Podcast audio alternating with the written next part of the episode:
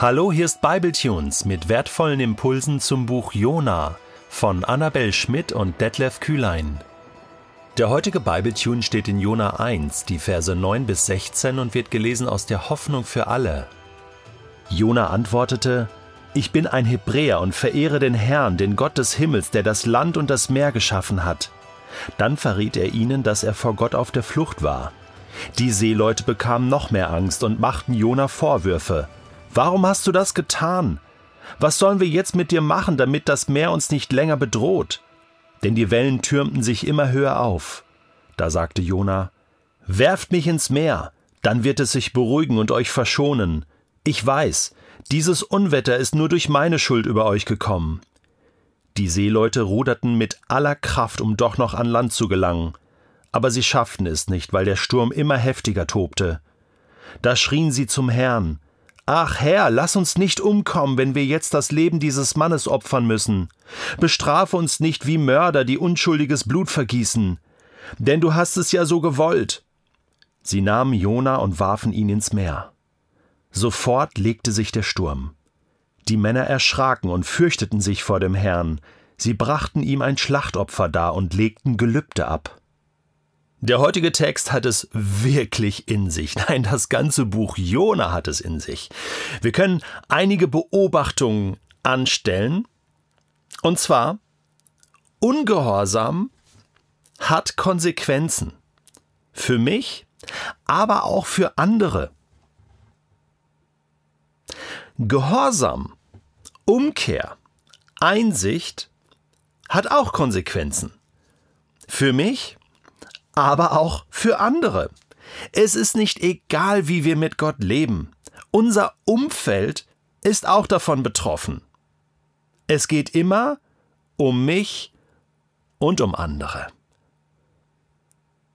Das Buch Jona lehrt uns auch, was Gott tun will, das tut er. Er ist nicht abhängig von unseren Entscheidungen dann hat er halt einen Plan B. Und darin liegt eigentlich das Verrückte im Buch Jona. Jona war auf der Flucht vor Gott, weil er nicht zu den gottlosen Heiden gehen wollte, um ihnen Gottes Wahrheit zu vermitteln. Und doch ist es schlussendlich genau das, was hier passiert. Diese heidnischen Seeleute erleben Gott in einer Tiefe, wie sie es vorher und vielleicht auch nachher nie erlebt haben. Und Annabelle hat völlig recht gehabt, als sie in der letzten Episode gesagt hat, also geistlich gesehen ist es doch so, als ob ein Grundschüler einem Deutschprofessor die deutsche Rechtschreibung erklären müsste. Das ist peinlich. Eigentlich ist es, ist es völlig unfassbar. Aber es ist anscheinend notwendig. Und genau das passiert auch in unserer Welt. Wie oft, wie lange habe ich gedacht, ich kenne Jesus, ich lese die Bibel, ich bin Christ, ich kenne die Wahrheit, ich weiß, wie es geht, und alle anderen haben keine Ahnung. Und wer den Geist Gottes nicht hat, der hat keine Ahnung, aber weißt du was, seit Pfingsten ist der Geist Gottes in dieser Welt und wirkt an allen Menschen in irgendeiner Art und Weise. Ja, hoffentlich. Ja, natürlich ist das so. Das tut er, das will er, dafür ist er da, er will, dass Menschen zur Erkenntnis der Wahrheit kommen. Und viele sind auf dem Weg, und so kann es passieren, dass Menschen um dich herum, die gar keine Christen sind, weiser sind als du. Gott spüren, Gott erleben, mehr als du. Gehorsamer sind, mehr als du, mehr als ich.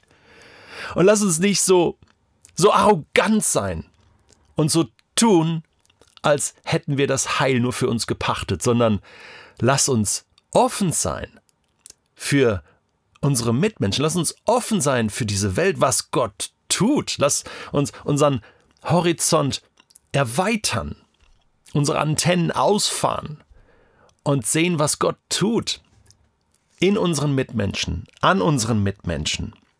Die Seeleute fragen Jona, Wer bist du? Was machst du hier? Woher kommst du? Zu welchem Volk gehörst du? Sie wollten genau wissen, wer das ist. Und Jona antwortete, ich bin ein Hebräer. Ich verehre den Herrn, den Gott des Himmels, der das Land und das Meer geschaffen hat. Er hätte ja auch nur den ersten Teil sagen können. Ich bin ein Hebräer. Ich gehöre zu dem Volk der Hebräer. Das sind die, die umherwandern und sesshaft geworden sind im Land Kanaan, das Volk Israel. Aber zu seiner Identität gehört auch sein Gott.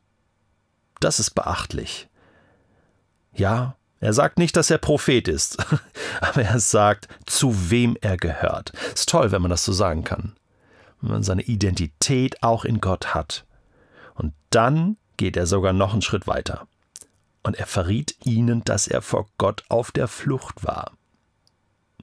Also, das muss man Jona lassen. Er wird ganz ehrlich.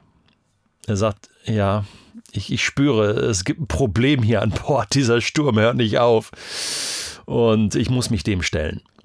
Und das Problem ist wegen mir hier.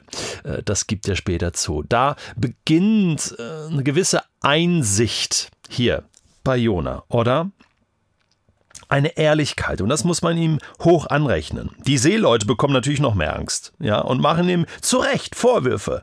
Warum hast du das getan? Wir müssen leiden, weil du auf deinen Gott nicht hörst. Hey, oh, wie peinlich ist das?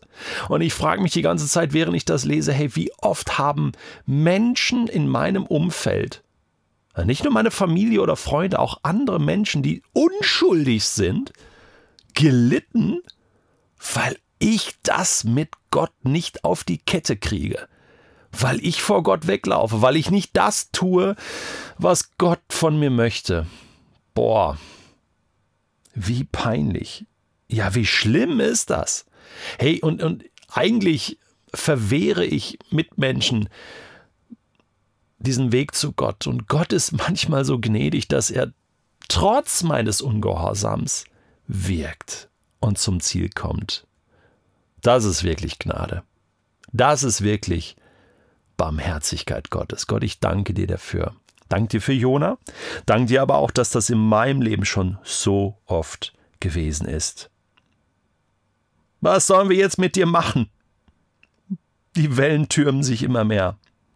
Da sagt Jona, werf mich ins Meer. Dann wird es sich beruhigen und euch verschonen. Eine Prophetie. Na, er weiß das. Er sagt, ich weiß, dieses Unwetter ist nur durch meine Schuld über euch gekommen. Also, werf mich ins Meer. Man weiß jetzt hier nicht, ist das wirklich schon so die beginnende Buße bei Jona? Oder ist es einfach der Wunsch zu sterben?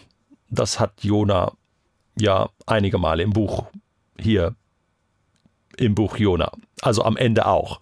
Will er ja auch sterben. Ne? Ich nehme hier schon ein bisschen was vorweg, aber es wiederholt sich auch im Buch Jona. Also man weiß es nicht so genau. Also ich glaube, ich tendiere eher dazu, dass Jona hier ganz ehrlich wird und sagt, okay, hey, ich kann Gott nicht weglaufen und Gott, du machst verrückte Dinge und okay, ich gebe auf Gott, ich kapituliere.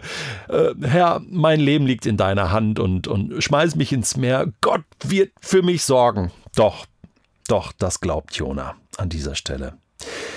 Und jetzt ist so krass und damit schließe ich äh, diese heutige Episode ab. Ich meine, liest dir nochmal Vers 13 bis 16 durch. Jetzt rudern diese Seeleute, um den Jona zu retten, doch noch an Land zu gelangen. Aber sie schafften es nicht. Mein Gott hätte hier, hier gnädig sein können und, und, und, aber er wollte noch ein größeres Wunder tun. Und, und das passiert eben jetzt. Das eigentliche Wunder hier in diesen Versen ist das, der Sturm hört nicht auf, sondern er wird noch heftiger. Ja, hört auf zu rudern. Ja, schmeiß ihn ins Meer. Doch, macht das. Er ist der Schuldige hier. Und sie beten sogar. Ach Herr, lass uns nicht umkommen. Und, und jetzt, jetzt empfinden sie Schuld darüber, dass sie Jona jetzt ins Meer werfen müssen. Herr, strafe uns nicht. Hey, sie fangen an zu beten und sie erkennen Gottes Größe an. Ist das nicht genial? Hey, ich wünsche mir so sehr, dass es in unserer Zeit passiert. Dass wie viele Menschen rudern heute und versuchen, sich selbst zu retten, andere zu retten und schaffen es nicht. Und Dinge wie die Pandemie und, und Klimawandel und, und es gibt so viele Dinge wie Kriege, Hungersnöte und, und wir kriegen es nicht gebacken. Und Gottes Wunsch ist, dass Menschen anfangen zu beten und ihn zu suchen. Die Heiden hier tun das. Du hast es ja so gewollt, sagen sie sogar. Sie nahmen Jona, warfen ihn ins Meer. Sofort legte sich der Sturm. Und die Männer erschraken und fürchteten sich vor dem Herrn. Und sie brachten ihm ein Schlachtopfer dar. Und sie legten sogar Gelübde ab, in der Form, dass sie wahrscheinlich Gott Versprechen gegeben haben, sich bedankt haben.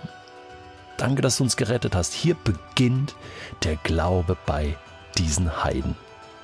Ist das nicht genial? Und wir sind hier im Alten Testament. Hallo?